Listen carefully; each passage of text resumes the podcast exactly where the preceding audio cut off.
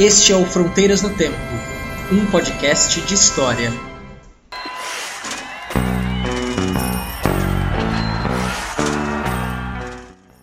Olá, aqui quem fala é o CA.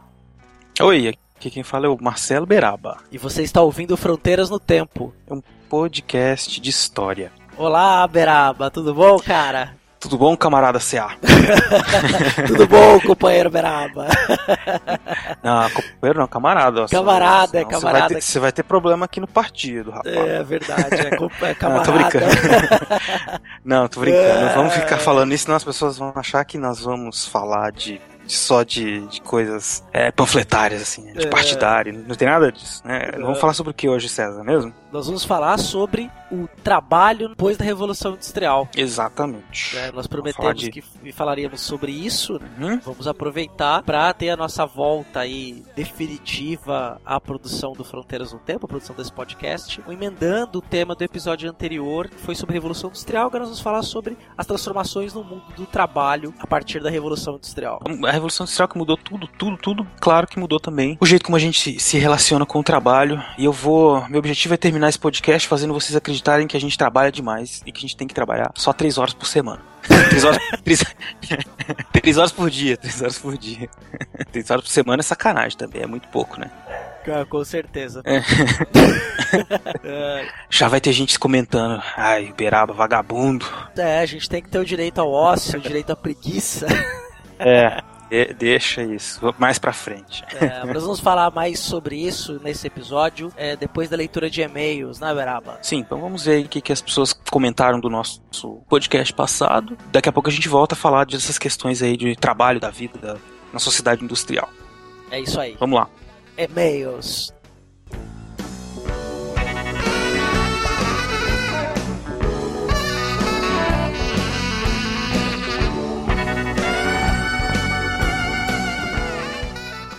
Se não quiser ouvir a leitura de e-mails, recados e comentários, adiante o áudio para 19 minutos e 47 segundos. Chegamos à sessão de. Opa, peraí, não. Começamos com a sessão de e-mails, comentários, reivindicações, carta pro patrão e pau na máquina! Sim, isso aí, Cé. Antes, agora nós estamos, então, começando o nosso podcast com as cartas, com querendo saber o que vocês pensaram. Antes da gente falar então do mundo do trabalho, vamos ver o que, que vocês acharam da Revolução Industrial aí. A gente recebeu bastante comentários, né, CA? É, muito, bastante feedback, especialmente pelo Facebook. Recebemos também comentário pelo formulário de contatos do site. E, uhum. nossa, muito bacana mesmo. Quantidade de compartilhamentos. Tô, fiquei muito feliz também com gostei. você, nosso ouvinte. Olha, muito feliz mesmo. Se lembrando, antes de mais nada, que nós ficamos muito felizes, mas gostaríamos de convidá-los para continuarem curtindo, compartilhando, mandando seus comentários, né? E aquela nossa missão do último podcast, se a qual era mesmo? Missão que a gente passou para eles. É, que cada ouvinte que goste do nosso trabalho, que, que goste do nosso podcast, indique para mais três pessoas, mais três amigos, parentes, namorados, namoradas. Para três pessoas, indiquem o nosso podcast para que elas possam entrar, baixar, ouvir o nosso podcast, interagir com a gente. Sim, vamos ficar muito agradecidos. É, é, o nosso pagamento, já Exato. falei isso. e para quem tá, pode ser que a pessoa tá chegando agora, Beraba, como é que faz para é. interagir com a gente? Muito simples. Você vai usar uma coisa chamada internet. é, é, nossa, eu fiquei pensando agora na internet de escada, mas é outra história isso, deixa pra lá. Então você vai. Tinha que entrar de madrugada, né? Pra gastar só um pulso. Bom, deixa isso pra lá, depois a gente corta. Uh, é o seguinte, você vai escrever para o e-mail fronteirasnotempo.gmail.com gmail.com Exato. Tá?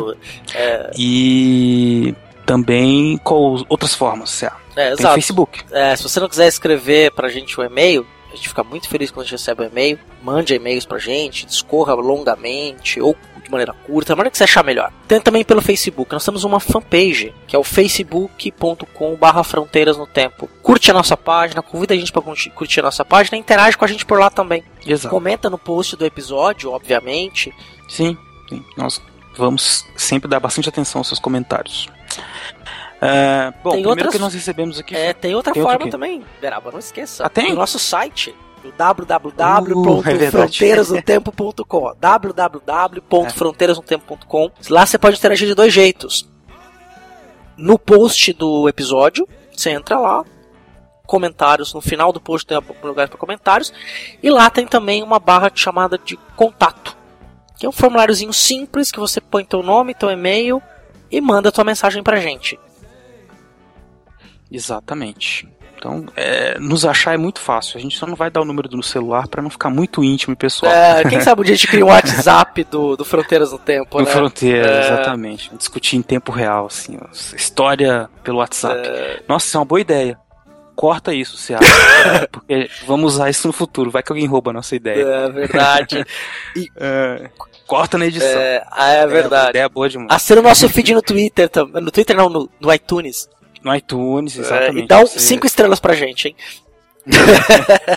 Isso, também. Então, é, e é muito fácil, não vai perder seu tempo, né? é bem tranquilo. Exato. Ah, e aí, então, a primeira mensagem veio pelo, pelo, pelo site, né? Justo Form- o meio que eu tinha esquecido. Formulário de contato? O formulário de contato do nosso site foi do Diego Pinto, do Diego Galves Pinto. Exato. Ele es- ele escreveu o seguinte: o episódio 6 foi muito bom. Achei sensacional, vou ouvir novamente para depois fazer alguns comentários.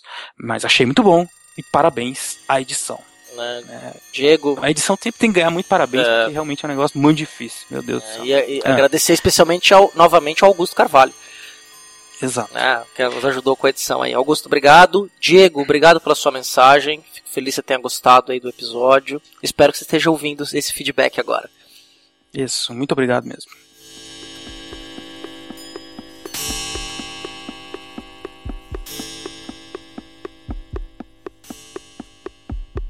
Depois nós postamos no Facebook e, e tivemos muitos comentários né, no Facebook. A maior parte acho que foi né, no Facebook. Exato. Gabriela Pereira disse: Muito bom esse episódio sobre a Revolução Industrial. Parabéns. É, obrigado, Gabriela. Você conhece ela? Conheço, Gabriela? ela foi minha aluna do curso, foi minha aluna do curso de Relações Internacionais. Ah, legal. Muito obrigado, Gabriela. Exato. O, o próximo comentário foi do Anderson Garcia. Nosso ouvinte, Nosso nosso ouvinte, ouvinte. é de muito tempo já. Exato, desde o primeiro episódio. Desde o primeiro, e, e ele sempre escreve dizendo que. "Pô, Cadê o episódio? é, uns que nos cobram o episódio. É, E o Anderson, que, que ele escreveu, hein? vamos lá. É aqui que comenta? Esse foi o meu comentário. Engraçadinho, né? Mentira! Muito bom o episódio. Mais do que as minúcias sobre o cercamento e breve República Inglesa, gostei muito de ouvir sobre a formação do pensamento capitalista e de como isso se emaranhou com o nosso jeito de viver. Gostaria de ouvi- ouvir vocês falarem sobre como isso afeta até nossas previsões de futuro, pois, utópico ou distópico, parecemos incapazes de pensar qualquer futuro fora de um modo capitalista de viver. Abração! Bem lembrado. Muito obrigado, Anderson, pelo seu comentário. Eu acho que não falamos diretamente sobre isso nesse, não vamos falar diretamente sobre isso nesse episódio, mas é, é, quando a gente vai falar, você vai perceber que a gente vai falar do mundo do trabalho, a gente está falando um pouco da loucura que é viver no mundo capitalista, né? Como se fosse assim o único jeito de viver no mundo, né? É, é porque eu também não tenho nenhuma solução fora, sei- lá. Eu tenho algumas sugestões, mas não sei o que pode acontecer fora do capitalismo. A gente já foi é meio Nietzsche, né? Aponta as, as mazelas do mundo, né? Fala das mazelas dele, da, mas não aponta nenhuma solução. Isso, não, não tem jeito. É. Eu, não, eu não- não- não descobri nenhuma ainda, mas, mas valeu pelo comentário. A gente também tem esse mesmo. essa mesma inquietação, né? Que é. A gente vive num mundo que quer entender esse mundo e desnaturalizá-lo, né? Uhum. Pensar o- é possível viver fora do mundo capitalista. Deve ser possível, né? Enfim. Mas valeu, foi um comentário muito bom, gostei muito.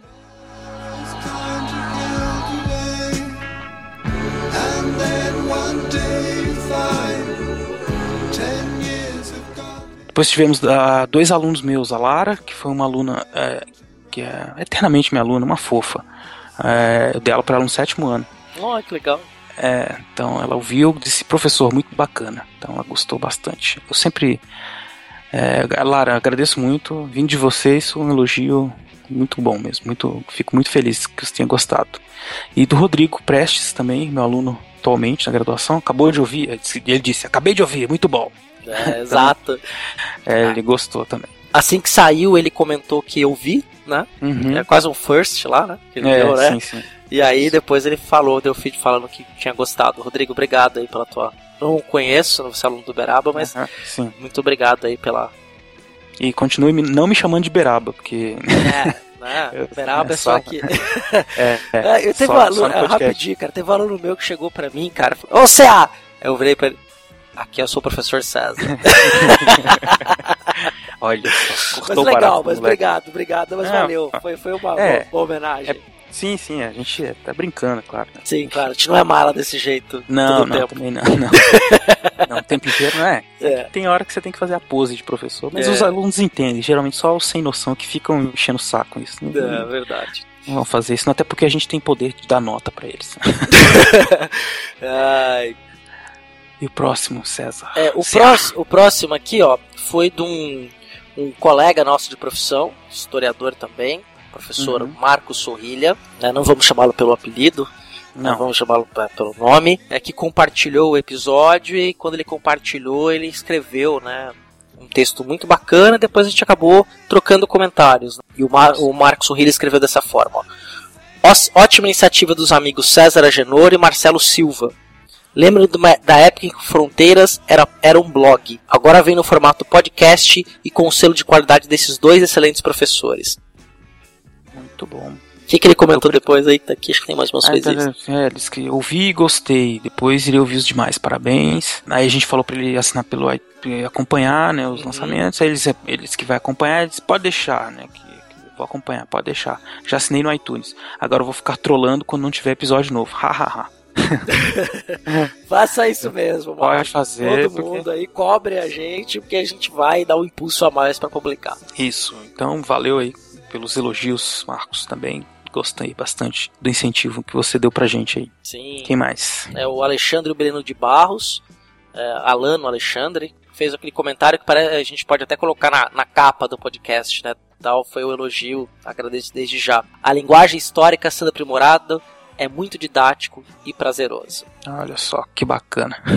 É, Valeu também. O Alano Alexandre é professor de história também, foi Uhum. meu, é meu ex-aluno, mora no interior, é professor da rede pública e tá aí fazendo um trabalho muito bacana. Já, a gente tinha comentado dele, ele sempre comenta, sempre divulga, sempre compartilha. Obrigado, Alano. É legal. O Doug Cruz também ele compartilhou e mandou um comentário, né, que é com grande satisfação que vem divulgar esse trabalho de estudos feito por um grupo de amigos e professores da área. No Brasil tem sido escassa essa forma de iniciativa. É de fato, nós não temos muito, temos alguns. Sempre há espaço para mais, né? Não é uma Sim, competição, né? Sim, não, Então, não, claro que não. Inclusive é uma, uma ferramenta que eu recomendo para quem é, está nos ouvindo, que é professor, para trabalhar com seus alunos, criar um podcast na escola, falar de qualquer assunto ou para falar de história. É uma ferramenta, parece uma coisa antiquada, mas é engraçado quando você começa a ouvir podcast, você vai ficando meio viciado em ouvir outros podcasts também. É muito Exato, bacana assim, a exato. ferramenta. É uma ferramenta muito boa, muito boa mesmo. Eu, eu, eu tenho pelo menos um. Vai, que eu escuto regularmente uns 5, 6 podcasts, assim, eu escuto toda semana. Essa é a única coisa que eu sinto falta do trânsito de São Paulo, porque lá eu ficava uma hora, duas horas no trânsito, eu ouvia vários podcasts, né? Agora que eu fico 10 minutos no carro, não consigo ouvir no carro, né? Mas é qualidade de vida isso, Beraba. Ah, sim, é verdade. é verdade. Agora É. eu ouço deitado na cama, que eu chego rapidinho do trabalho e vou ouvir. É, exato. E aí, no, no- acho que no, a Jesse Leite, ou Isso. o Jesse O Leite, Jesse, o Jesse. O Jesse, desculpe. Ele disse que infelizmente o Brasil carece de podcast com conteúdo de história, o que já não acontece na Inglaterra, onde existem inúmeros programas disponíveis. E é verdade, eu já fiz uma busca por podcasts e de Sim. história em inglês, em espanhol tem muito também, de todos os formatos, tem de bate-papo como o nosso, tem aqueles que eles fazem com trilha sonora, que eu também acho bacana, e que como se o cara tivesse lendo assim uma na- vai, ele vai narrando né uma história assim como se fosse um, um filme pô é bem legal também e eu espero que a gente esteja incentivando mais gente a fazer também né? Sim, claro, claro. Seria muito certeza. Interagir com a gente, a gente pretende também, é, ao longo de alguns programas aí, convidar também outros historiadores para conversarem com a gente sobre temas que eles são especialistas e que a gente possa aí também ampliar, né? Ampliar a rede Ampliar. de discussão lá. Exatamente. You to fear me, yes, you will. Oppression, I don't see. O que mais que nós tivemos aí?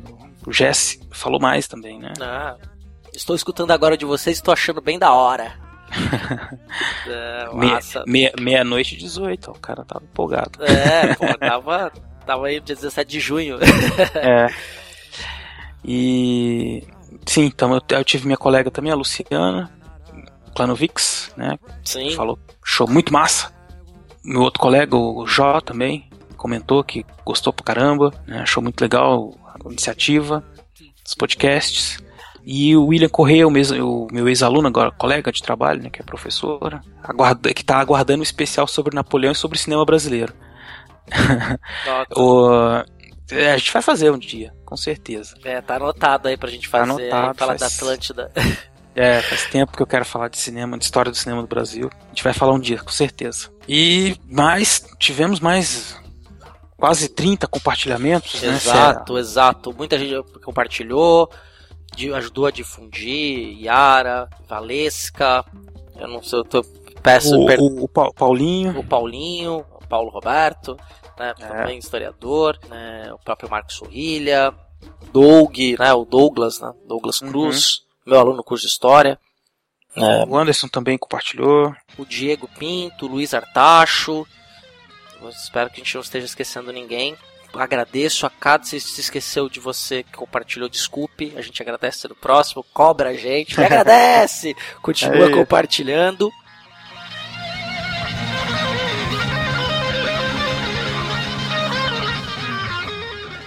Então, Cé, eu fiz um compartilhamento na página Ensinar de História, que sempre divulga muitas coisas interessantes de história, e recebi um, um comentário né, do- da administradora da página. Ela Bacana. disse o seguinte: é, eu não sei o nome dela, sabe o nome dela? É, tem na, na página, ela é professora de história também, autora de Também. livros didáticos, né? Uma pessoa que tem aí um, um cabedal interessante aí para dialogar com a gente também. Então disse: Olha, pessoal, gostei muito do podcast sobre Revolução Industrial. A voz de vocês é clara e muito agradável, e o conteúdo corretíssimo. Se me permitem uma sugestão, reduzam o tempo do áudio, fragmentando a gravação em pequenos podcasts. A introdução está muito longa também. Outra dica é inserir alguns efeitos de sons, máquinas funcionando, por exemplo, que dão vida ao áudio. Abraços. Muito bom. Tô, agradecemos as dicas. Eu acho que isso vai ajudar a gente a enriquecer o trabalho, como eu disse para ela também na resposta. Uhum. E foi muito bacana, então, esse, esse contato dela aí pra gente, né? Ah, sim, claro. É, espero que continue ouvindo. Estamos pensando, é, catando algumas coisas. Espero que na edição desse episódio a gente consiga aí, que você esteja ouvindo agora, agradar é, nesse sentido. Catar essas sugestões, né? Diminuir um pouquinho Uhum. o tempo entre a abertura e o início do episódio. Né, porque Aham. fiquei, ficou um pouco extenso mesmo. Tem alguns detalhes Isso. assim. A duração do episódio, a gente até conversou isso em outros, outros capítulos, né, Beralba? Que é uma coisa Foi. que é um meio do formato podcast mesmo, né? Exato, é. As pessoas podem dizer, ouvir em diversas partes, elas mesmas, né? Quer Uhum. dizer, vai ouvindo, se não tem tempo de ouvir uma. Eu mesmo, quando depois que a gente grava, eu sempre ouvo em duas, três partes. Uhum. Né? Porque você nunca senta, vou sentar uma hora e quarenta pra ouvir uma coisa, né? É complicado. Mas enfim, é o formato que a gente escolheu. Acho que vamos seguindo com ele aí. Talvez um dia a gente faça uns testes, vamos, vamos pensar, né? Mas é, é- é válido também. É um outro formato, né? Um outro estilo de podcast. Sim. Talvez a gente tava pensando em a gente criar assim episódios especiais, temas relâmpagos, alguma coisa a gente pode fazer menores assim. É, exato. Gente- Essa sugestão é excelente pra gente pensar nessas coisas. Pequenos drops, Uhum. né? Isso, isso. Ah, vamos falar, por exemplo, vamos chegar em uma data comemorativa importante para todos os brasileiros, 4 de julho, independência norte-americana. É, a gente pode de repente sair falando, né? É, rapidamente sobre isso, que fala em 20 minutos e pum, acabou. Exato. Mas é, nesse sentido, então, a gente agradece muito a dica do ensinar história. E Beraba, vamos pro episódio? Vamos, vamos ver aí como é que funciona esse mundo louco do trabalho. É, assina o ponto aí, vamos lá. vou bater o cartão. Vou, vou bater o cartão, só um minuto. Ó, obrigado a todo mundo que escreveu. Continue escrevendo, vamos pro episódio agora. Vamos lá.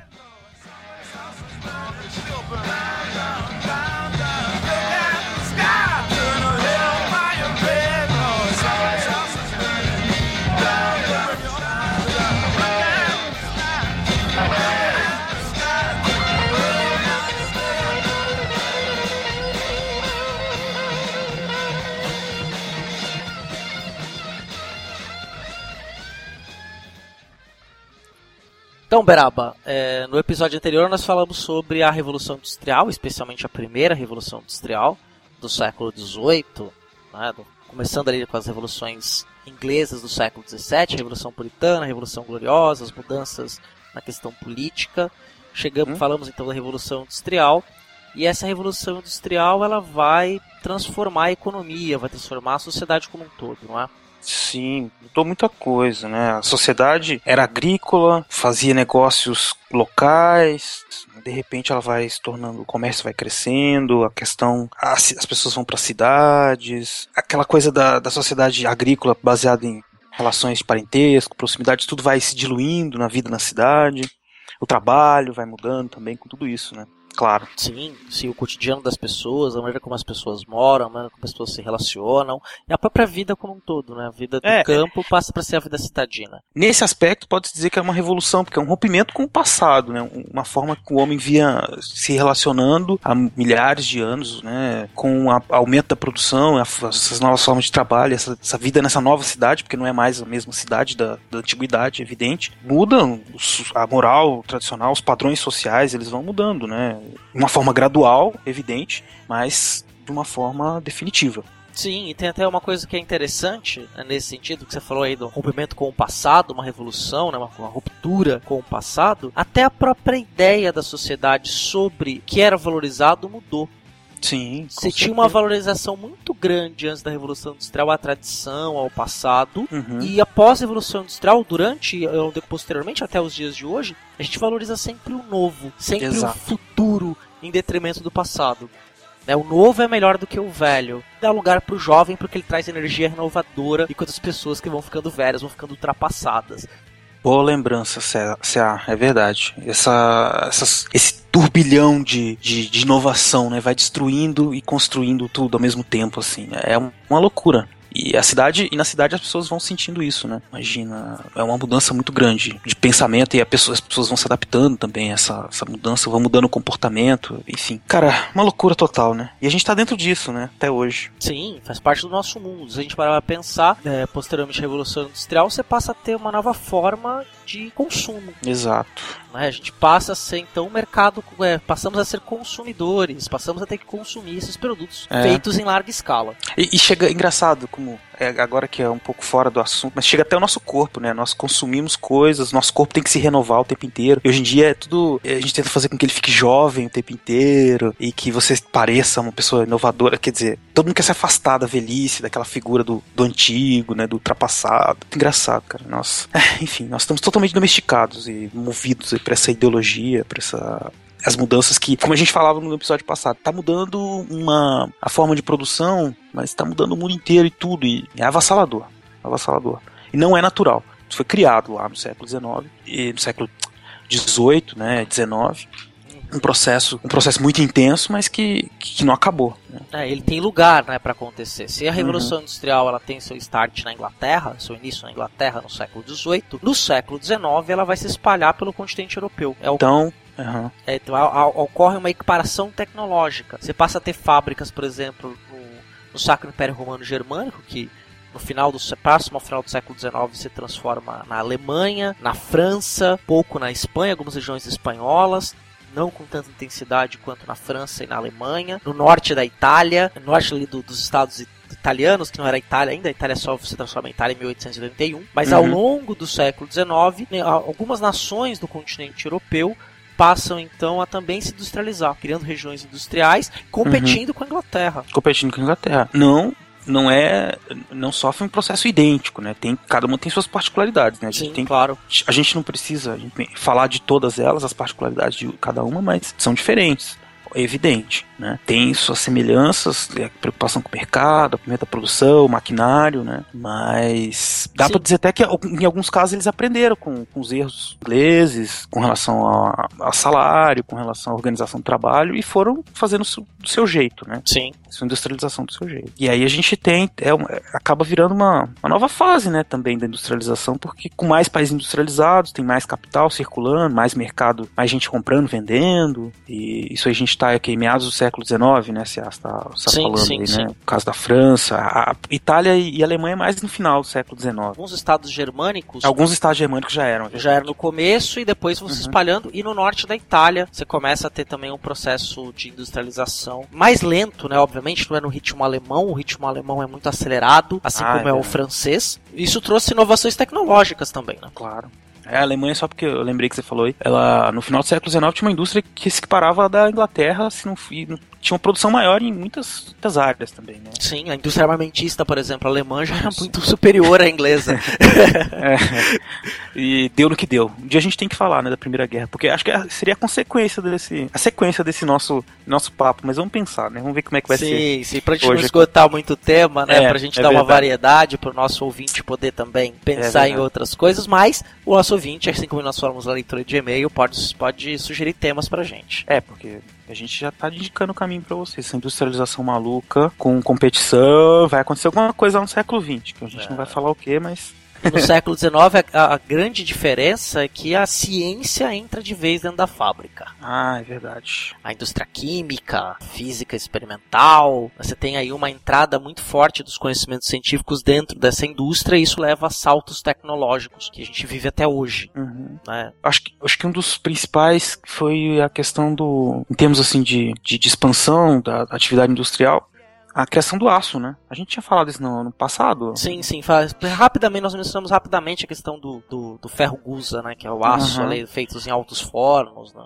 É, que é o processo para a criação do aço foi se tornando se tornou mais simples, né? Sendo mais simples, foi ficando mais barato. Isso possibilitou também a criação de inúmeros equipamentos, né, mais resistentes, peças de peças de máquinas mais é, elaboradas, enfim, e foi sem dúvida uma grande inovação. Enfim, eu esqueci o nome do processo, cara. Você lembra? É processo de como é que a gente pode esquecer, né? As pessoas vão Do, achar. do, do aço, você fala? É, do É, aço. dos altos fornos, né? Você É. é, le- eleva a temperatura e você consegue, então, produzir um aço, né? Que é, que é ferro, mas a forma de produzir, de você lidar com esse minério, você produz um material muito mais durável, Uhum. né? E tem... Eu também não sou um especialista nisso, né?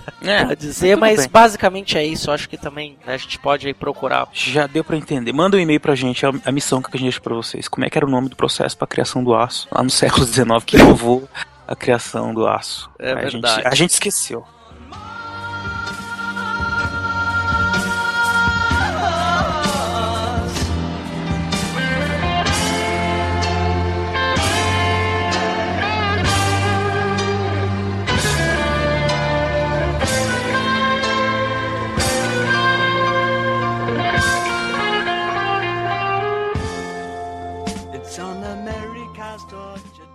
E a segunda, metade, é, a segunda metade do século XIX, embora nós não vamos falar disso nesse momento, mas é só para um, a gente é, ter uma noção, porque o nosso foco aqui é outro, a segunda metade do século XIX vai apresentar duas grandes inovações, que é a mudança da matriz energética. Né?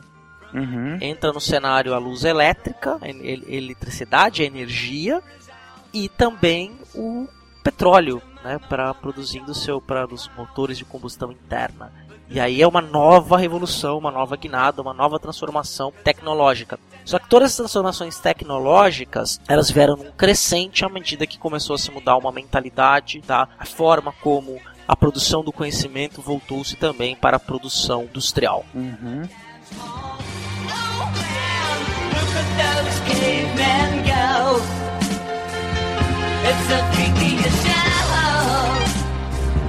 Take a look at the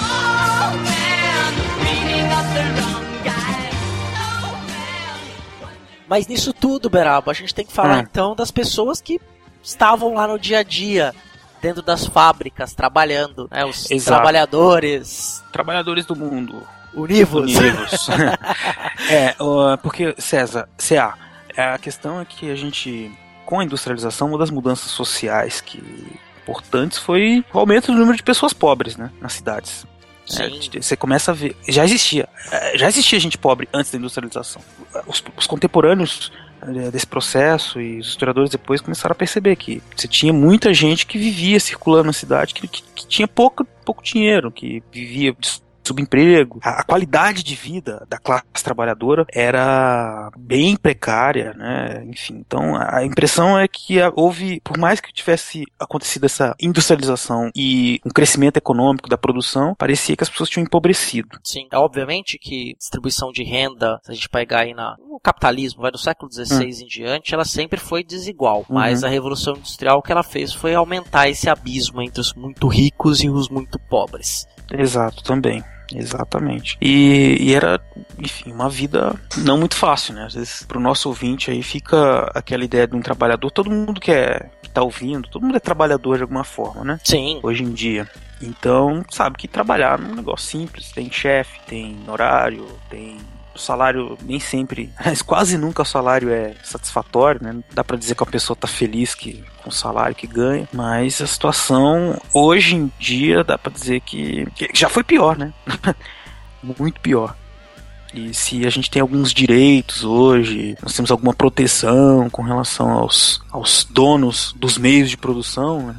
é fruto de muita luta, muito, muita briga né, e muita adequação por parte dos patrões e dos empregados durante esse processo de criação da sociedade industrial. sim, não foi um processo fácil e foi um processo extremamente duro e também na qual muitas vidas foram perdidas, muita coisa foi sofrida aí. Vamos voltar aí pra gente tratar, organizar isso mais ou menos cronologicamente, né? É, você passa até então um êxodo rural, as pessoas passam a morar na cidade, onde você tem uma nova forma de trabalho que são os trabalhos dentro das fábricas. Uhum, né, aquele artesão, aquela produção manufatureira doméstica no campo, que as pessoas produziam no campo, nas suas unidades produtivas. É, tem um filme que até é bacana, não, não trata desse período, mas é o Retorno de Martanguer. Você Uhum. lembra desse filme? Eu lembro, eu, eu assisti na, eu tava fazendo faculdade. cara. É, Lembro, lembro, lembro. é, eu também assisti Conta. e passei o filme. Aham. A história basicamente é um filme com Gerard Depardieu, ah, dos anos, se eu não me engano, Gostei, gostei da pronúncia. É, Comecinho dos anos 90, se eu não me engano, ele é de 93, se eu não me engano. Né? Agora eu Uhum. preciso, eu passei para meus alunos ali ano passado, em 2014. Mas só para você ter uma ideia do como é que era. Não vou falar do filme, o Matanguer era um rapaz do campo que some, foge do campo e depois de muitos anos ele retorna e ficam na dúvida se o Martanguer que voltou é de fato o Martanguer ou não. Né, Esse é o plot do filme, que é o Gerard Depardieu, que é o personagem principal. E, e é legal desse filme que mostra a vida numa vila do Hum. campo, onde é, as pessoas viviam todas dentro, a família vivia toda dentro da mesma casa, não tinha muito espaço de privacidade, e a casa também era o lugar da produção, do trabalho. Então as pessoas trabalhavam dentro de casa, no campo, dentro de casa. Não havia separação entre o espaço do trabalho e o espaço doméstico. Era tudo muito junto. Era uma vida lenta, num ritmo lento. Pô, foi pra quem gosta de história mesmo. é, mas. Lá no século Ou, ou para quem? Ou para quem é seu aluno, né? Que tem que gostar. Porque Tem é obrigado a ver. Pode não gostar, mas foi obrigado a assistir o É. Retorno de Marta Guerra. Aham. Que é baseado num- numa história que é real, que foi transformado num romance histórico, né? Da Natalie Simon Davis. Isso, É. ela mesma. Que é, um, que é bem interessante a história. Uhum. Que mostra também o sistema jurídico, tem vários detalhes ali que dá pra pensar. Quem sabe um dia a gente não fala desse filme. Exato, exato, exato. É uma E- boa não ideia. ah, não cometemos, não cometemos nenhuma crime ideia aqui. É mas verdade. o. Mas a vida, o que eu tava querendo dizer quando eu dei exemplo desse filme, é que a vida, a vida no campo ela tinha um ritmo muito mais lento, mas as pessoas que viviam dentro do seio familiar eram proprietárias do próprio trabalho. Elas vendiam o seu trabalho, o produto do seu trabalho. Uhum. Na Inglaterra, especialmente no século XIX, elas começam a ir para a cidade, então elas passam, elas também, a ter que vender o seu tempo em troca de dinheiro, em troca de salário.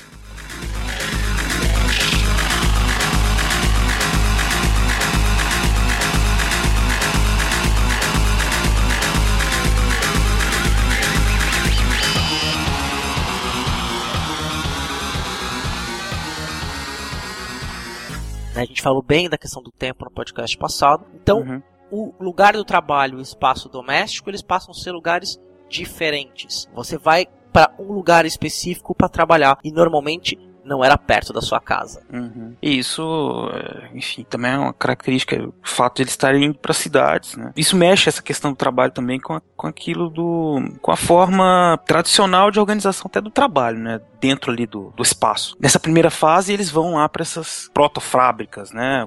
Onde você tem muitos artesãos, um artesão-chefe é que já existia, na verdade, outras guildas, né, de artesãos, uma coisa muito tradicional, que vai perdendo força com o desenvolvimento da evolução industrial, porque as cidades crescem, essas guildas vão tendo que competir com gente que produz mais rápido, que produz mais barato, né? Enfim. E uma outra coisa que é importante das guildas, né? Elas vão sendo proibidas. Também vão sendo proibidas, exatamente. Só pra gente explicar o que é uma guilda pro nosso ouvinte que às vezes não sabe o que é. é guilda e corporação de ofício é a mesma coisa. Uhum. Né? Você tinha é, um grupo de pessoas que se organizavam em torno de um tipo de produção. Vou dar um exemplo: é, marceneiros. Então uhum. naquela cidade tinha uma guilda de marceneiros. Então eles dominavam a arte da produção da marcenaria. E se eu quisesse ser marceneiro, o que eu tinha que fazer? se você fosse aceito como aprendiz, uhum. né, de, por um mestre artesão, por um mestre marceneiro, você entrava. Se não, você não podia ser artesão porque esse segredo, essa técnica era um segredo não era espalhada para todo mundo. Você não podia chegar no YouTube e, é, por exemplo, acessar um, um vídeo como fazer uma cadeira, entendeu? É não, é, não tinha nenhum manual, não era uma coisa assim, uma escola, né? Sim. Era uma coisa bem fechada, você tinha que entrar, fica muito tempo como aprendiz, vamos supor, de sapateiro, Aí você Sim. viraria um artesão sapateiro e ficaria participando da guilda e obedecer todas as normas deles, é, de mercado, de preços, inclusive, de preço do, do seu trabalho, do que você está vendendo ali, né? É, é gozado a gente pensar, né? Como isso vai mudar também na indústria quando a, a, a produção vai aumentando, porque quando ela aumenta, a forma de organizar o trabalho também vai diferenciando. Esses artesãos, eles têm que, então, meio que rebaixar o nível dos seus talentos, reduzindo o tempo, né, para produzir, então eles vão dividindo os trabalhos, né? Sim. E o sujeito vai se tornando de um artesão e vai virando um operário. Sim, ele vai fazer, exato. vai fazer uma parte só, por exemplo, do sapato, da marcenaria, da peça de marcenaria que ele está fazendo, né? Sim. E, e, um operário é muito diferente de um artesão, porque um operário, um artesão, ele, no caso que esse que vivia na guilda, ele tinha uma perspectiva de que um dia ele poderia, ele se tornaria um artesão, poderia virar até um mestre, porque ele domina toda a técnica de vai aprender a dominar a técnica do que ele está fabricando. O operário não domina nada. Ele domina apertar o parafuso, sabe? Sim, ou fial. Fiar uma, um fio, uma coisa. Então ele, ele, ele fica limitado, ele fica muito mais dependente daquele trabalho dele. A, a chance de ele se tornar autônomo é quase zero. Pra, né? Não tem mais jeito. Tá preso. E ele não é mais dono do próprio trabalho, né? Ele então vende, ele com ele vende trabalho, né? Então ele, ele é remunerado mal por aquele trabalho. Eu sou Demonsu. Me llaman Buena Muerte. Buena Muerte en broma. ¿Es una broma? Sí. Me sacaron de ahí tres veces hecho polvo. Una vez con.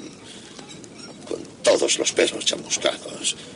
Otra con el gaznate lleno de tierra y la tercera con el vientre hinchado repleto de agua como una rana. Entonces se dieron cuenta de que no quería morir y me llamaron Buena Muerte.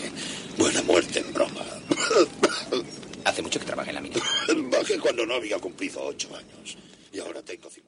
E tem uma outra questão que ela é interessantíssima, né, pra gente também abordar, hum. que é a questão de quem trabalhava na fábrica, né, Beraba? Exatamente. Todo mundo trabalhava na fábrica, todo mundo, era, todo mundo que, não era, que não era dono da fábrica tinha que trabalhar, não tinha jeito. Né? Exato. Porque Homens, homens mulheres, mulheres e crianças. Exatamente. Então, inclusive, eu lembro até de uma, uma situação daquele filme lá, o Germinal, mais um filme né, também que, que é interessante para ver isso, né? Eles precisavam muito de que todo mundo trabalhasse, né? Cada pessoa que não trabalhasse era uma boca a mais para sustentar que não ia perder a renda da família, né? Ia gastar sem produzir renda para a família. Então, todo mundo tinha que trabalhar, não tinha proteção para criança nem nada. É, nem ideia de infância existia ainda. Não, nem nada disso. Na verdade, existia até. Eu lembro que eu li no texto uma vez é, uma ideia já no final do século XIX de que as crianças eram demônios e elas precisavam ser disciplinadas. então, tem algumas que são, né?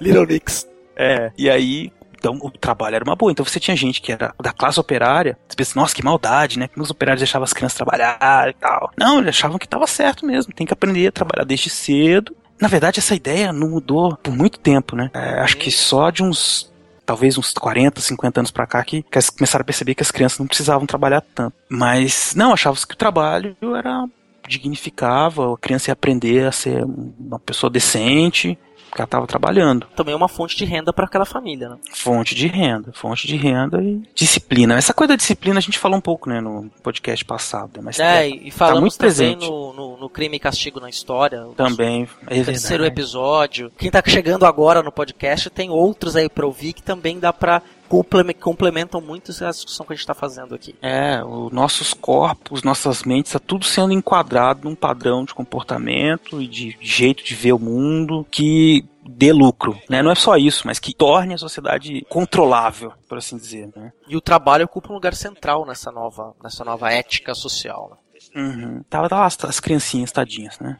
Aí elas tinham as mãos pequenas, né? Então elas conseguiam fazer uns trabalhos que os adultos não conseguiam. Desempelotar os teares, né, com os fios É. que sobravam, enfiavam as pequenas mãozinhas. Lembrei do filme, que é o Snowpiercer, que você Hum. já viu esse filme? É um filme independente, acho que mais ou menos independente. É um, é ele de Hollywood, mas se não me engano é um diretor japonês. Que é o- a Terra. É um, é um filme pós-apocalíptico. A Terra foi assolada por uma. Por causa do homem, ela foi assolada com frio intenso e Uhum. criar, construíram então um trem que circunda o mundo inteiro. Nossa, Como? beleza. Né? E essa máquina não pode parar. Nossa. Tem toda uma lógica que faz uma crítica ao capitalismo, especialmente ao capitalismo industrial. Eu ia dar um spoiler do filme, não vou dar não. Assista o É, filme. eu tem também quero ver. Tem crianças no meio aí. É um filme médio, mas Ah. ah, ah, interessantinho, vai. Tá, tem- As pessoas, as pessoas usam, usam roupa de couro? é um filme pós-apocalíptico. Tem É, não, é couro. verdade. Então tem as pessoas que vivem no último vagão, que são as pessoas extremamente miseráveis, assim, elas comem uma, Ah, elas comem uma ração, que é um tablete de proteína, e as pessoas que estão mais à frente, próximo ao, ao vagão principal, né, que tem um motor que puxa o trem do condutor, Uhum. elas têm condições de vida melhor. pois é. Interessante, cara. É, eu vou tem- assistir qualquer Tem dia. coisas interessantes aí nesse filme. É com o Chris Evans, o Capitão América. Hum, então é novo. É recente, é recente, é recente sim. legal. Tem a dica desse filme no MRG, há, uns- Hum. há um tempo atrás, se não me engano ano passado, eu fui conferir o filme. Fala de novo, no- fala de novo o nome do filme aí. É Snowpiercer.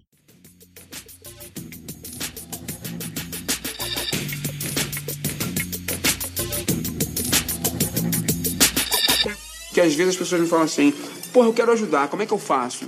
E aí eu falo assim, você quer ajudar mesmo? Ah, quero. Então, olha, olha pra dentro da sua casa. A sua empregada doméstica, pra estar aqui às sete da manhã, ela acorda às quatro e meia. E ela volta pra casa dela às dez da noite. Ela chega às dez da noite porque o transporte, o local onde ela mora é muito distante. Sem querer, você está fudendo o núcleo familiar dela. O filho dela, o marido dela, entendeu? Sabe? É, principalmente o filho, né? O cara tá ali abandonado, porque o pai trabalha, a mãe trabalha, entendeu?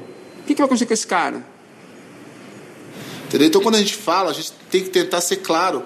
Para as pessoas do, do outro lado falar, puta, não é isso que eu pensava dos caras, meu. Os caras trocam ideia, lança livro, faz filme, faz. Sabe, os caras tá trabalhando, tá, tá limpando minha casa, tá dirigindo meu carro. E estamos chamando os caras de bandido. Você vem aqui 4 horas da manhã, os busão lotado de trabalhador saindo pro centro. É tudo bandido? Bandido não pega busão lotado, não, mano.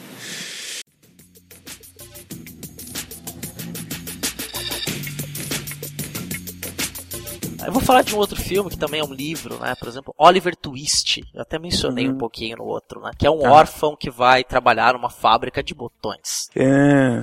E o que É, acontece com ele? A- as crianças indigentes, né, que eram as crianças órfãs, elas mandadas- eram mandadas para o trabalho. Elas iam trabalhar nas fábricas, eram castigadas, torturadas para fazer o trabalho. E mais do que isso, né, tanto homens, mulheres e crianças passavam a maior parte do seu tempo dentro do trabalho, dentro da fábrica. Chegavam até em alguns momentos a trabalhar de 12 a 16 horas por dia. Nossa. Era uma coisa, era extremamente exaustivo.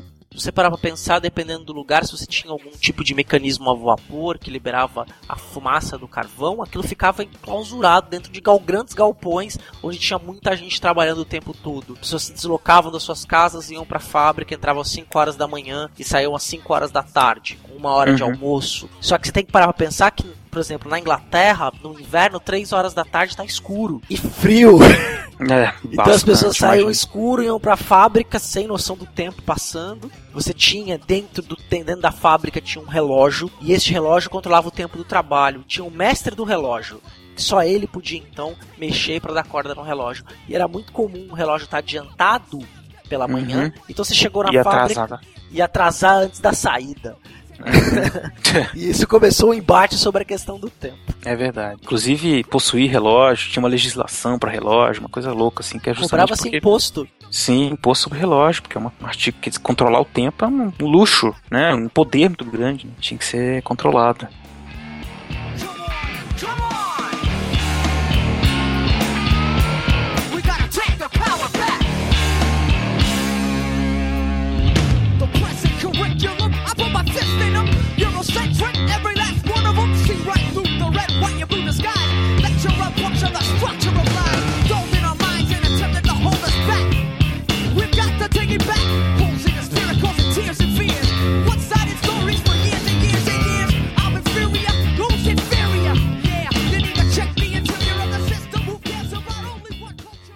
Mas então, César, essas, a gente está falando aqui bastante desse. do dos problemas que ele enfrentava. Acho que seria legal para o nosso ouvinte a gente tentasse explicar para eles como é que era um, um, dia de um operário, né? O que, que ele fazia durante o dia. Quer dizer, a gente já falou um pouco, né? Das 5 da manhã às 5 da manhã não tinha muita, muita coisa, né? Mas chegava em casa, não sei, como é que era a casa dele, onde ele morava, né? Acho que isso é interessante. É, isso é interessante mesmo, assim, porque uhum. há uma, uma, uma, transformação na moradia e depois até no próprio ideia de família, né? A gente uhum. chega lá. Por exemplo, são pessoas que não têm muito dinheiro, quer dizer, elas não têm a sua própria casa na maior parte das vezes. Em alguns casos, elas vão morar nos chamados cortiços. Uhum. Antigas casas de pessoas ricas, ou que eram pequenos edifícios de três andares, é, na qual cada família ali tinha um espaço, um quarto alugado e pagava-se ali para viver ali onde várias famílias dentro do mesmo da mesma casa. Uhum. Né? Posteriormente, você vai ter ali uma transformação, você vai criar pequenas vilas operárias, que você vai ter a casa mais reservada à família, né, casas mais nucleares. Durante boa parte da Revolução Industrial, desse primeiro momento, passagem de trabalho na indústria, as pessoas viviam em cortiços.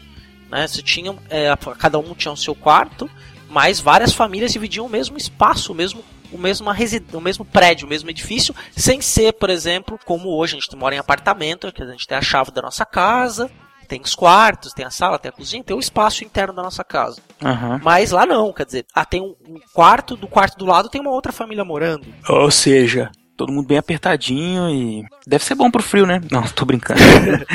não, é, e muitas vezes as pessoas é, dividiam ali o mesmo espaço, né? Por exemplo, uhum. é, uma coisa pra gente que é bem. É um momento bem íntimo, né? Que é o momento do banho. Ah, tá. É, né? Assim, normalmente tem uma cena nesse filme que você, que você citou, Berabo Germinal, que mostra bem Sim, isso. Sim, muito né? bom. O pai toma banho primeiro, é... e as pessoas vão tomando banho depois no final, né? E o último a tomar banho é o bebê.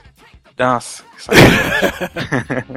Tem até uma coisa bacana que hoje a gente tem essa ideia do amor materno, do amor pelas crianças, essa coisa. E é interessante porque entre as famílias operárias, pessoas só criavam, desenvolviam o amor paternal e maternal pela criança se ela vingasse. Uhum. A criança vingava quando ela chegava, passava dos 7 anos de idade. Que coisa. Ela era tratada como um qualquer coisa, um cachorro. É, ela ia, quer dizer, tinha-se cuidado, mas este apego sentimental, essa ideia deste amor materno, que vai ser uma construção depois da segunda metade do século XIX, amor de mãe, amor de pai, especialmente a questão uhum. do amor materno. Século XVIII e parte do século XIX não era assim. Não existia essa ideia desse grande cuidado dos filhos. Tinha-se os filhos, se o filho vingasse, você te criava apego por ele, pessoal, depois dos 7 anos de idade.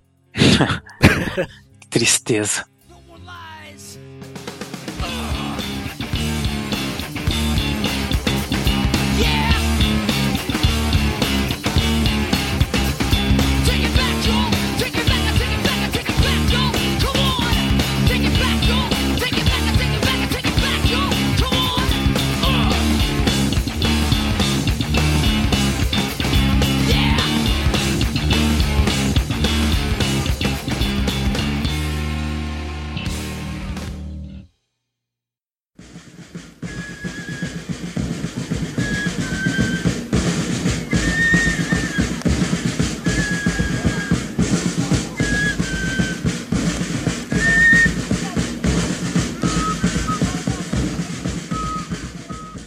Pois é, então. Viviam estando nessas casas, saía-se muito cedo pro trabalho, voltava muito tarde, fazia um trabalho cansativo, repetitivo, poucos momentos de lazer. Né? Você vai ter muita gente que defendia que esse, os lazeres da classe operária eram degenerados, né? Então tinham que ser impedidos. Por exemplo, jogos, danças, festas, tudo isso tinha que ser. não podia acontecer. Isso mais pro final do século XIX, né? Que aí Uhum. começa o embate com o movimento operário. No começo eles não tinham muito tempo para isso também, porque tinham que sobreviver na cidade de alguma forma e tinham que trabalhar, né? Sim. isso, tinham que vender sua força de trabalho. O, o que eu acho que as pessoas devem estar se perguntando agora, César, é, César, como é que, como é que, que as pessoas suportavam tudo isso, né? É, isso é uma questão interessante, porque elas não suportavam. É, exatamente, né? Reagiram. Quem é passivo numa situação dessa, né? Uma situação Uhum. na qual você sobrevive, você não vive. Uhum. Muita gente dentro da indústria. Isso vai acontecer também nos outros países que a indústria vai se instalando. E aí, mais outra coisa, por exemplo, você tem nas minas de carvão. Uhum. A matriz energética é o carvão mineral. Esse carvão tem que ser extraído. Ele é extraído por mineradores. Que também passam a trabalhar no ritmo industrial. Sim, condições de trabalho precárias, muitas horas de trabalho, pouco salário, né? Toda a mesma coisa. Exato, Ah, exato. Eles reagiram. Hum. E eles reagiram criando alguns movimentos, ou se movimentando, como eles nasceram espontâneos e foram se organizando. Que É le- é legal a gente dizer assim também, que eles foram criando uma, identi- uma identidade entre eles, por assim dizer, né? Que gente- alguém vai, pode dizer que é a consciência de classe trabalhadora, né? Porque a- os trabalhadores, eles não são, não existem como classe, uma coisa. Porque muitas vezes os historiadores, cientistas sociais falam de classe trabalhadora e colocam como se fosse assim, uma coisa, né? Tá lá, Uhum. os trabalhadores. Aí você chega para os trabalhadores, nesse período, nem sempre eles se reconheciam como os trabalhadores, porque é uma classe muito heterogênea, né? Sim. Tem várias profissões, e essas profissões, elas têm suas características, eles nem sempre se veem como classe trabalhadora. Sapateiro, fabricante de prego, fabricante de sei lá o que, enfim, esses. Mas conviver nessas vilas, enfrentar problemas parecidos, essa, essa experiência vai fazendo que se vejam aí como comecem a, a entender os, os- o poder que eles têm quando eles se juntam, quando eles fazem ações de protesto, né? Tem aquela história da quebra das máquinas, que eu acho que, que é- foi uma das primeiras é, ações né, de, de protesto que os trabalhadores criaram, né? Os ludistas. Os, os ludistas, até antes, né, mesmo, né? Assim, mas, às vezes a gente também tem aquela impressão que eles iam lá. Eu lembro quando dava aula que os alunos falavam, mas que burro, estão quebrando as máquinas, sendo que o inimigo é o patrão. Aí eu falava, não, mas eles estão quebrando as máquinas porque a máquina pertence ao patrão, né? Exato. É, porque Não é? tinha aquela ideia dos ludistas que eles colocavam durante muito tempo, né? Que eles É. eram contra o progresso, eles quebravam Contra as máquinas. progresso, Não, nada disso. Nada de. Não. Eles eram contra a exploração de trabalho. Exato. Então, e tem uma coisa também que é um parênteses bem. Não é parênteses, tem relação direta, né? No episódio passado, e em outros episódios também, a gente falou da criação da escola. Aham, é né? Esses primeiros trabalhadores que foram para a fábrica, era, foi muito difícil esse conflito. Quer dizer, eram pessoas que tinham outro ritmo de trabalho, cresceram, viram seus pais trabalhando de um jeito, trabalhavam de um jeito e foram para a fábrica. Uhum. Criou-se a escola, que traz lá a questão da disciplina, levam as crianças para serem educadas e para ensinar justamente a questão do valor do tempo. Aham. Acontece que essas crianças que vão se tornar trabalhadoras operadas depois, elas aprendem o valor do tempo, incorporam essa valor trabalho e passam a reivindicar justamente a questão das horas trabalhadas e condições de trabalho melhor. Exatamente. Deu certo. Quer dizer, não do jeito que eles imaginavam que ia dar certo. Sim, né? Mas enfim, eles aprenderam. Os operários, os trabalhadores, as pessoas não são. Eles não são uh, idiotas, né? A gente pode pensar assim que eles não têm o conhecimento, às vezes não, não, conseguem teorizar sobre aquilo que está acontecendo com eles, mas eles estão vivendo e eles criam reações, eles reagem. Isso acontece com qualquer pessoa, Exato. independente do nível de estudo. Eh, No século XIX a gente teve uma série de intelectuais que tentaram explicar o mundo industrial para ser a favor ou contra, né, liberais ou Uhum. socialistas, mas os trabalhadores também sabiam muito bem o que estava acontecendo com eles. E eles se organizaram, reagiram.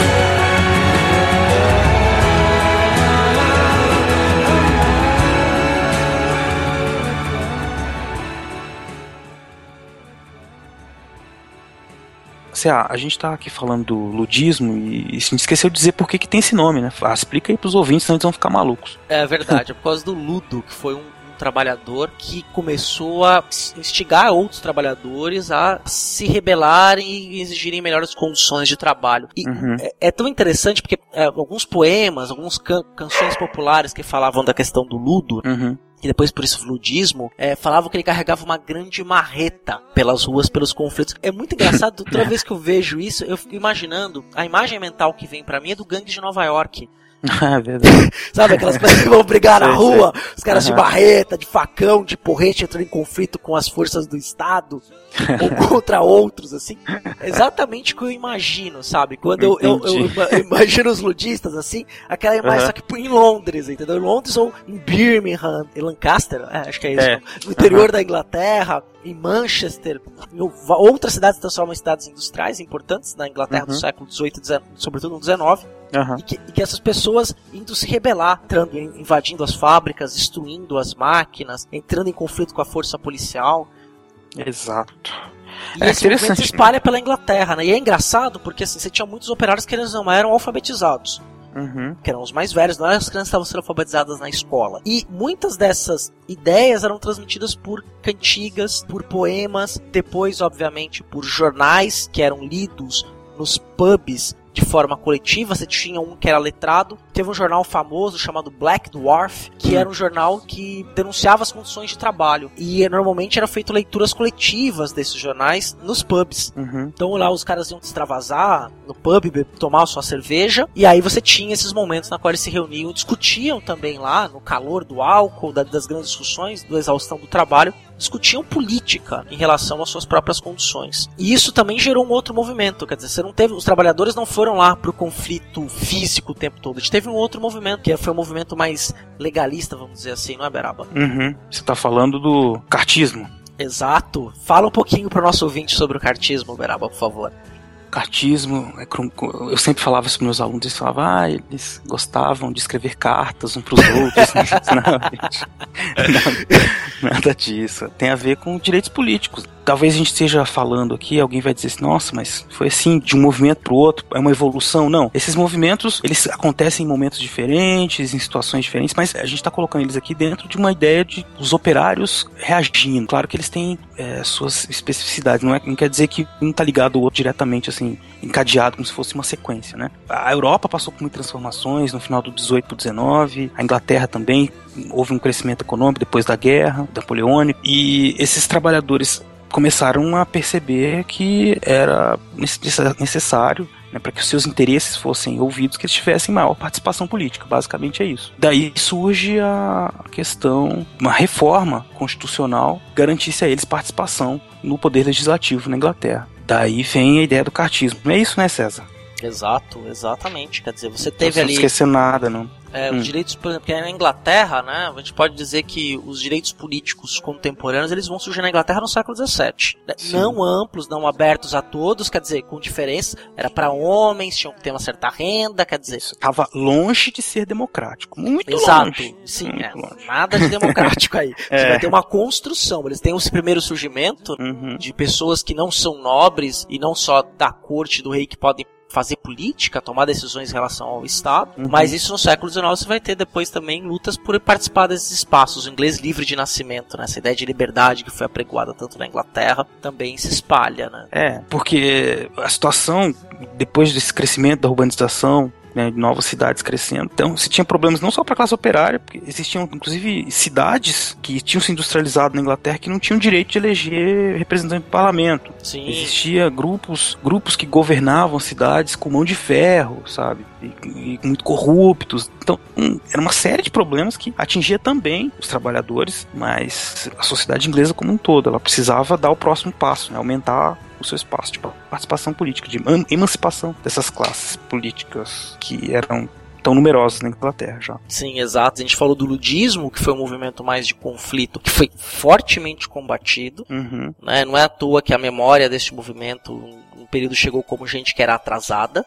Aham. né, gente que estava lutando contra o progresso, contra as máquinas, quer dizer, mas não era só isso, quer dizer, construiu-se uma memória negativa, foi um movimento derrotado. Você construiu uma memória negativa é, sobre a questão do ludismo, mas aí você teve outros movimentos, porque quando a gente fala de, né, a gente está falando aqui dos trabalhadores, tal, a gente não está falando de um povo escolhido ou nada parecido, né, de gente, Uhum. é, a gente está falando de pessoas que viviam no dia a dia, né, seres humanos como nós, que passaram por condições é, de total exploração do trabalho e que estavam reivindicando, na maior parte das vezes, melhores condições de trabalho, melhores salários, jornadas de trabalhos reguladas, é, com menos tempo. Quer dizer, que é engraçado, no momento as pessoas estavam é, lutando para não trabalhar, Uhum. né? Mas elas estavam lutando por trabalhar dignamente, para ter tempo para viver além de sobreviver. Exato, tem mais espaço. Né? Elas, eles tinham outras formas de resistência, quer dizer, é, além disso, de participação política e tudo, sempre criavam formas de, de resistir a isso. Tem, eu tava até lembrando, talvez a gente saia um pouco agora do, desses movimentos maiores, mas tem aquele da, da segunda-feira segunda-feira santa, você lembra, Céu? Ah, segunda-feira gorda, É. segunda e terça gorda, né? É, então, porque eles, no domingo, era folga, né? Então eles iam encher a cara, jogar bola, jogar bola, não, enfim, ah, um proto-futebol, né? Fazer qualquer coisa, né? No domingo. Uhum. Mas basicamente beber e dançar. E não ir no trabalho segunda-feira. Pronto. Então isso também é uma forma de. E muitos defendiam isso, né? Como uma, uma tradição que devia ser mantida. Caso o patrão pressionasse para acabar com isso, havia uma, uma resistência forte, havia uma, uma briga, enfim. Então, essa também é uma forma de organização, né? Sim, Política, sim. né? uma forma de organização. Mas o descanso só podia ser divino, né? Descansar apenas no sétimo dia. É verdade. só, só, né? só os trabalhadores também queriam ter esse direito, né? sim, sim, né? E, e não ficarem lá, às vezes, 16 horas dentro de um espaço de trabalho. Aí tinha Aham. outras formas de resistência, como por exemplo, furtar a chave do relógio para adiantar o relógio, ou enrolar na hora de produzir. Quer dizer, Aham. formas de resistir. E né, de se organizar, de resistir, de se organizar, porque esses movimentos que nós falamos, eles também, ao mesmo tempo, acontecia a criação de diversas, diversas organizações de solidariedade, né, entre eles, para ajudar, por exemplo, quem fica doente, né, que seria o início do, do, do sindicalismo, que vai surgir mesmo no século XIX, né, mas no século XVIII, na, na Inglaterra, você tem esses que chamavam de trade unions, né, que Sim. eles se ajudavam basicamente lutava por direitos, enfim, por melhorias, também aí já ensaiando por meio da experiência das suas necessidades cotidianas formas de melhorar suas condições de trabalho. E de maneira geral, todos esses movimentos, às vezes a gente fica olhando a forma como a gente, o mundo que a gente vive hoje, as relações de trabalho que nós temos, os direitos trabalhistas e tudo mais. Tudo isso que nós temos é um pouco, é muito é fruto desse, dessa, dessa relação entre os patrões, os empregados e a forma como foi sendo negociados os limites de exploração que o patrão podia exercer sobre, sobre o trabalhador. Apesar de que o próprio patrão foi descobrindo depois, os patrões no geral, foram descobrindo outras formas de fazer o sujeito trabalhar sem reclamar, né? Que são aquelas formas de organização do, do toyotismo, fordismo, enfim. Tudo isso foi aumentando a produção e às vezes o trabalhador nem percebia, tem, tem que se adaptar, né? É, como a gente muda um pouco as palavras também, fazendo aí uma analogia com os dias de hoje, né? Que as pessoas, Uhum. que as empresas não têm mais funcionários, elas têm colaboradores. É. E você tem que amar a empresa, vestir a camisa da empresa, né?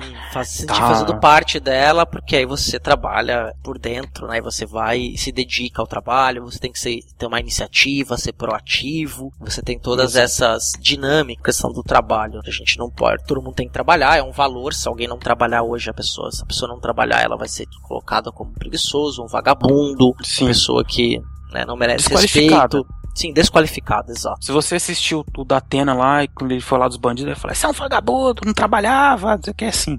É, então é coisa de bandido. Que É. não trabalha. A não ser que você seja filho de alguém rico. Aí você não é vagabundo, você é bom vivan, né? Exato.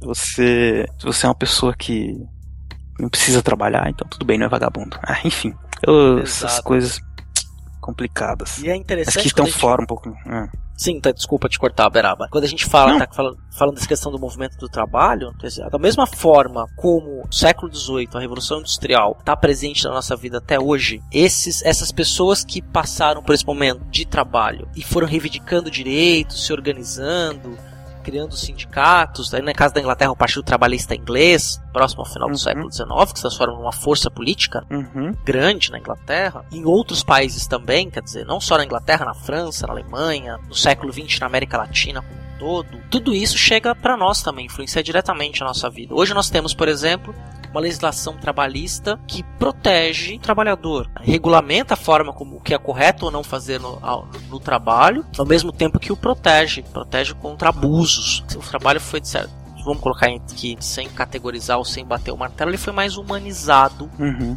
No sentido em que você tem limites de imposição e presente na nossa vida. Né? Quer dizer, você Claro. não pode. é, você tem, por exemplo, hoje o chamado assédio moral. Para dar um exemplo simples, né? você não pode ser humilhado no seu trabalho. Você não pode ser obrigado a fazer algo contraria os princípios éticos e morais para manter o seu emprego. Isso é assédio moral. Uhum. Exato. Tem, É, tem, essa, tem essas proteções hoje em dia, né? Sim, a questão A da gente- própria questão da mulher, né? A proteção contra o assédio sexual dentro do trabalho. É, né, que exatamente. protege isso, né? E uma regulamentação da própria jornada Também. de trabalho. É É, claro eu- que essa eu- jornada de trabalho. Desculpa, pera, fala. Não, pode concluir, pode concluir.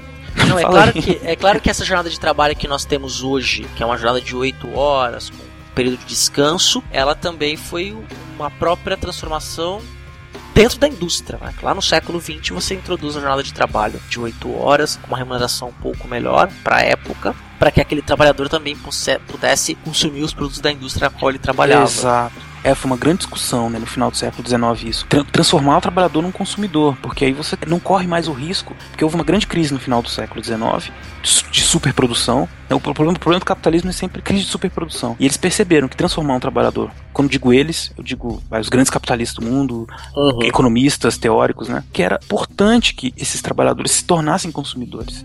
né? Assim você diminuiria o risco da, super, da crise de superprodução, porque você tem um mercado interno garantido produtos baratos, evidente, pô, são feitos para a classe operária, mas vão dar um em algum caso, em alguns casos vão ser bem aproveitados pela classe operária, como roupas, né, calçados, é, equipamentos, né, no caso no século XX o automóvel, né, Exato. e aí você começa a pensar assim, um momento para eles de férias. Né? As férias, elas são uma, uma conquista do, do movimento operário, evidente, mas, mas também a, ajuda a movimentar a economia. Você tem trabalhadores que vão viajar, vão comprar, vão descansar, enfim. Tudo isso está dentro dessa lógica de negociação entre patrão e empregado. né? Os empregados querem uma coisa, os patrões querem outra. A exploração vai depender do que um concorda, o quanto um concorda em ser explorado, o quanto o outro concorda em deixar de explorar. Exato. Não é, e- parece, e sim, parece muito racional isso que eu tô falando, essa negociação, mas não é. É baseado na experiência, não é baseado no dia a dia e demora um tempo, né? E ela tá sempre sendo renegociada, renegociada, uma coisa bem, bem a gente louca. tá, tá falando de um processo aí de dois a três séculos. Sim, sim. Nem. Né, e essa discussão nunca para. Se a gente pegar, por exemplo, a discussão da PL, da PL que teve aí para a questão da terceirização no Brasil recentemente, quer dizer, são essas questões que são, estão sendo discutidas. Exatamente. De garantias de trabalho, até a própria flexibilização, a possibilidade de você eh, trabalhar por contrato de trabalho. Uhum. É, Acontecendo exato. nos anos 90 no Brasil, flexibilizando as leis trabalhistas de 1937, quer dizer, Uhum. mudou-se a dinâmica, né? E outra coisa que é interessante também, só pra gente pensar no nosso dia a dia, uma outra coisa também que nos prende ao trabalho é o crédito, né? É verdade. É verdade. É, você dá, dinheiro pras pessoas, as pessoas compram, elas têm que pagar aquilo pra adquirir um bem, um carro, um iPhone, qualquer coisa parecida. Então a pessoa fala: Eu não Uhum. posso perder o meu emprego porque eu tenho esta dívida para pagar. Eu parcelei um carro em 36 meses, ou em 60 meses. Eu tenho que garantir o meu trabalho durante 60 meses para pagar esse negócio. É uma escravidão. É uma escravidão. não, tem, não tem outro nome, na minha opinião. Daqui a mil anos, quando as pessoas olharem para trás no período industrial, vão falar, mas só tinha loucos, as pessoas eram escravas. Escravas. Elas tinham que ficar comprando, comprando, destruindo o mundo, comprando, comprando, trabalhando. Comprando para quê? Né? Depois, quando o mundo morre, vai pro caixão. E acabou. então, resolve. Isso foi só uma piadinha, né? Meio É, pessimista, mas é. mas é totalmente assim, é pessimista. estra- é, é- é- é importante que a gente pense né, que não é um sistema natural, que é. Não é nem um pouco racional, é maluco, não faz sentido nenhum isso, né? Isso que você falou do crédito, a gente compra, consome, trabalha, consome, trabalha, consome, trabalha, consome, trabalha. Ah, Tem pouco tempo pra se divertir, pra viver outras coisas da vida, e aí? Né? Mas isso eu acho que é um caminho que nós seguimos. Tem muita gente falando sobre isso, sobre a necessidade de espaços para se pensar outras coisas da vida. Talvez daqui uns 500 anos isso mude. Vamos ver. se a Terra existir até lá. né?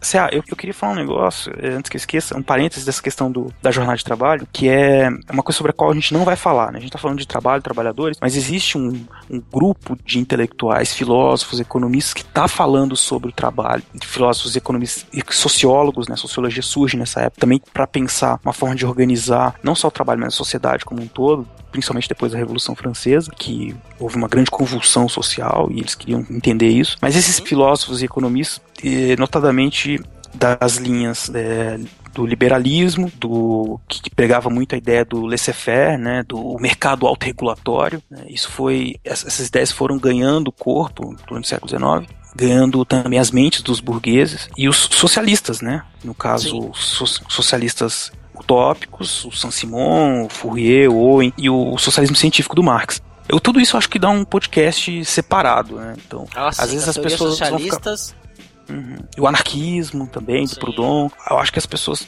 estão ouvindo, elas vão pensar assim, mas e aí? E o Marx não vai falar do, da, do Manifesto Comunista e tudo? Não, a gente sabe que tudo isso existiu, mas que nós estamos nos concentrando aqui no dia a dia do trabalhador e algumas questões que estão ligadas. É óbvio que o movimento operário da segunda metade do século XIX tem muita influência do pensamento do Marx e de outros so, é, socialistas daquele período, mas nós não vamos Acho que não, não, é legal a gente falar disso agora para não nos estendermos muito, né, Cé? Sim, sim. Eu acho que é bom a gente falar especificamente sobre isso. A gente pode falar dessas correntes, uhum. falar, inclusive também do liberalismo, né, dos pensadores liberais aí, sim, sim. Né, mostrando como é que você vai ter um embate de ideias e, e como essas ideias sobrevivem até hoje. Uhum. Né, a questão da, da própria a gente nem falou muito do papel do Estado nesse, nesse tudo, né, para também não. Sim. O nosso objetivo era mesmo falar um pouquinho, mesmo né, de maneira tranquila, um, um, papo tranquilo, sobre como é que era a vida das pessoas que passaram então a trabalhar nas fábricas. Uhum. Falamos aí de coisas clássicas, né, do ludismo, do cartismo, dos trade unions, para situar né, o nosso ouvinte, para saber então que como é, este processo aí da Revolução Industrial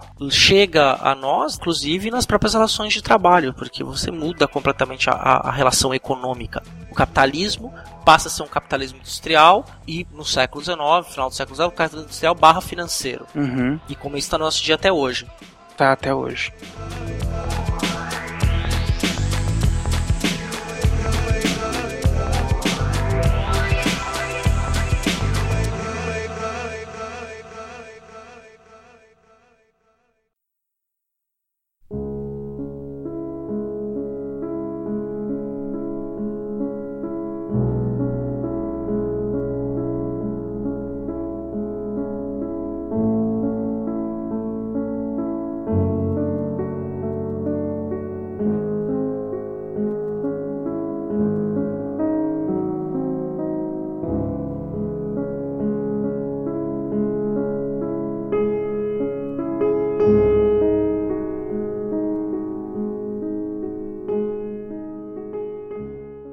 CA, então eu, eu tô percebendo que você tá querendo fechar a conversa. eu, queria, eu queria introduzir um assunto aqui, um, um, pensamento, já que a gente está falando de jornada de trabalho, né? Então, fechei Exato. o parênteses, uma ideia contrária dentro do movimento operário falava um pouco sobre essa loucura do trabalho, né? Uma, uma obra que, que fala sobre isso, que foi produzida no século XIX por um parente do Marx, chamado ele era, ele não era parente, ele era genro do Marx, né? O Paul Lafarge. Ah. Paul Lafarge, genro do Marx, ele escreveu um livro chamado Direito à Preguiça. Esse livro começa no primeiro capítulo dizendo o seguinte: Sejamos preguiçosos em tudo, exceto em amar e em beber, exceto em sermos preguiçosos. é, basicamente o que ele está dizendo é o que que os trabalhadores eles compraram a ideia dos patrões, que é de trabalho. Exato, eles sim. trabalham sim, loucamente, e esse trabalho faz com que eles se degenerem cada vez mais esse excesso de trabalho. Ele escreve então um manifesto que vocês encontram na internet facilmente, super interessante, irônico, o jeito que ele escreve também, né? É bom mesmo. Em determinados momentos ele diz assim que, que é Cristo pregou a preguiça no sermão da montanha. aí, aí ele cita lá o Evangelho de São Mateus, no capítulo 6. Contemplai o crescimento dos lírios dos campos. Eles não trabalham nem fiam. E todavia, digo-vos, Salomão, em toda sua glória, não se vestiu com maior brilho. né? É claro. É, ele diz que Jeová criou o mundo e depois deu um exemplo de preguiça, porque ele criou o mundo em seis dias e repousou para a eternidade. Mas, bom, o trabalhador também tem que ter, né, um momento de descanso. Ele faz essas piadinhas, esses xistes, né, assim, com a situação. Ele tá criticando o movimento operário, criticando essa loucura do trabalho, que é o que eu tava falando antes de abrir o parênteses aí, né, pros socialistas a gente, nós todos, de maneira geral, lutamos muito pelo direito ao trabalho, esquecemos dos nossos outros direitos, que é o do não trabalho também, né? Exato. Que é o de viver e não ter a vergonha de ser feliz. Cantar e cantar, não, não vou começar a cantar aqui não. Justamente você tá explicando pro nosso ouvinte a brincadeira que você fez na abertura do programa, né, Beraba? Ah, As três verdade. horas de trabalhos diários. Exato, é verdade. que ele defende isso no final, ele diz: trabalhem, trabalhem, proletários, para aumentar a fortuna social e as vossas misérias individuais. Trabalhem, trabalhem, para que, tornando-vos mais pobres, tenham mais razão para trabalhar e para serem miseráveis. Eis a lei inexorável da produção capitalista. E então ele defende no final três horas de trabalho diário. E o resto, lazer, estudos, contemplação, sabe? Uhum. Que sonho, né? Já pensou se a, se a gente tivesse, nem quando a gente tava fazendo dissertação, a gente tinha espaço, a gente tinha pra, tempo pra contemplar, né? Só pra contemplar as fontes e escrever, né? Tudo. Muito mais de oito horas de trabalho diário, viu? Muito mais. Fala. É, então, ou seja, você vê que hoje em dia até o trabalho intelectual tá nessa lógica, né? Uma coisa que nós. Teoricamente, a pessoa que vai escrever um livro, ela tem que pensar muito, né? Tem que ter um tempo, mas não dá. Você tem um período X, dois anos, no caso do mestrado, quatro no doutorado, e tem que escrever, tem que sair aquilo lá e pronto, né? Sim, fazer Eu pesquisa, acho isso uma produzir. barbaridade, né? Fazer pesquisa, produzir, enfim. Tá todo mundo na mesma corrida dos ratos, né? Porque você precisa o tempo inteiro produzir, pagar o açougue, pagar suas contas, As viver, fraldas da criança. fraldas do bebê, exatamente. Parcela do carro, IPVA, luz, nossa, nem vamos falar, porque esse podcast está sendo gravado em 2015. 2015 é um ano tenebroso.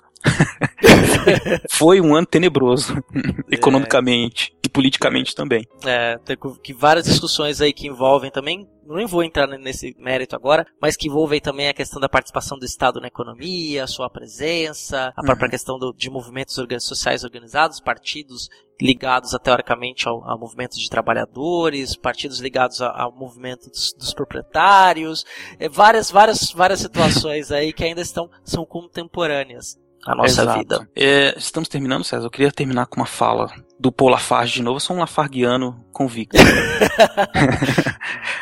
Não vão achar que eu sou preguiçoso, adoro meu trabalho. Né? A gente Mas não tá defendendo o não trabalho, a gente Não, tá a gente tá defendendo falando- a vida. a vida. Então eu gosto da a última frase do livro dele que ele diz: Tal como Cristo, a triste personificação da escravatura antiga, os homens, as mulheres, as crianças do proletariado sobem penosamente a um século duro calvário da dor. Desde há um século que o trabalho forçado quebra os seus ossos, magoa suas carnes, dá cabo dos seus nervos. Desde há um século que a fome torce as suas entranhas e alucina os seus cérebros. Ó preguiça, tem piedade da nossa longa miséria. Ó preguiça, mãe das artes e das nobres virtudes, sê o bálsamo das angústias humanas.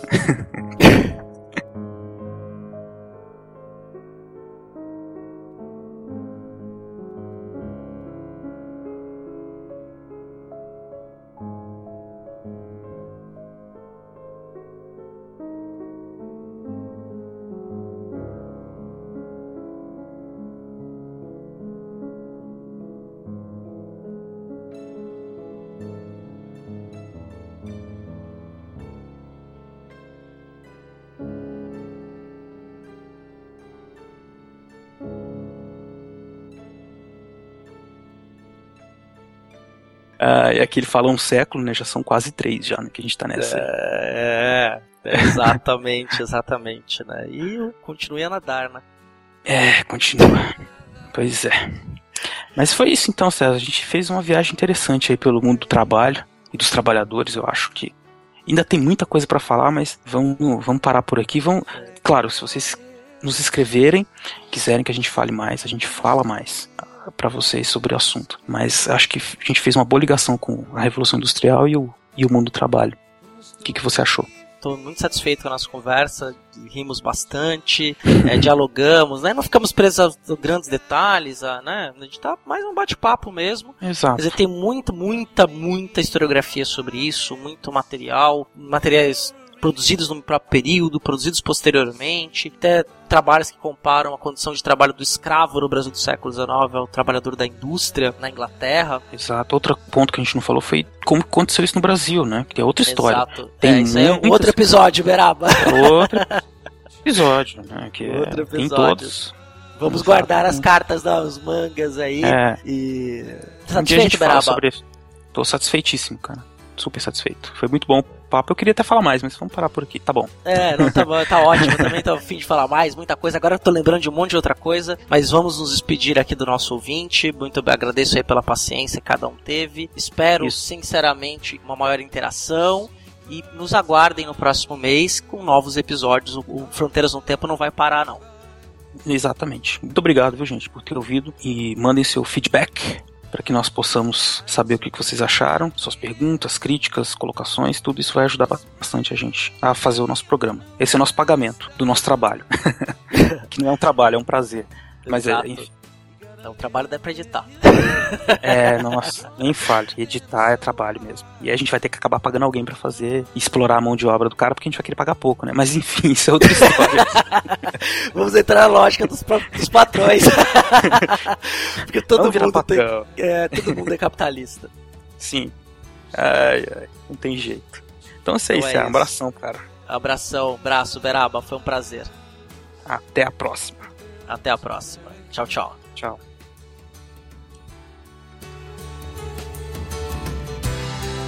All of the promises, is this one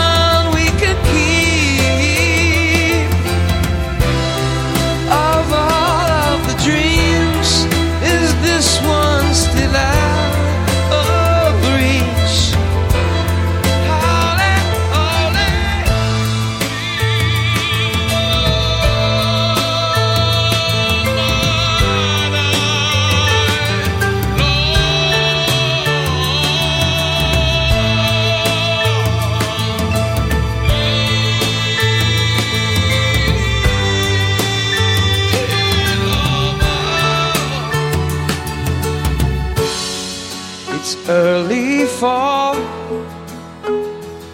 There's a cloud on the New York skyline. Innocence dragged across a yellow line.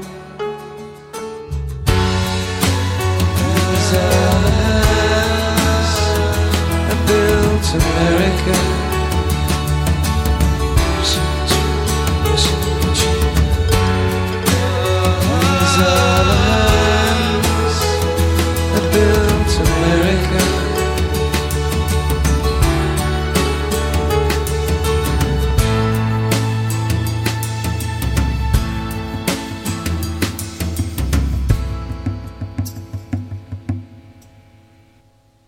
Eu fiz um. Que isso, cara? Não, eu bati o pau pra poder marcar o áudio. Desculpa. É, pra eu saber onde começa, tá ligado? Porque aí eu já sei. Não, tranquilo, é que eu achei engraçado. Você estava dando uma de Cisne Magal aí. Quero vê-la cantar, quero ver o seu corpo É. dançar sem pá. Vai entrar no Eu- final isso aí. Pois é.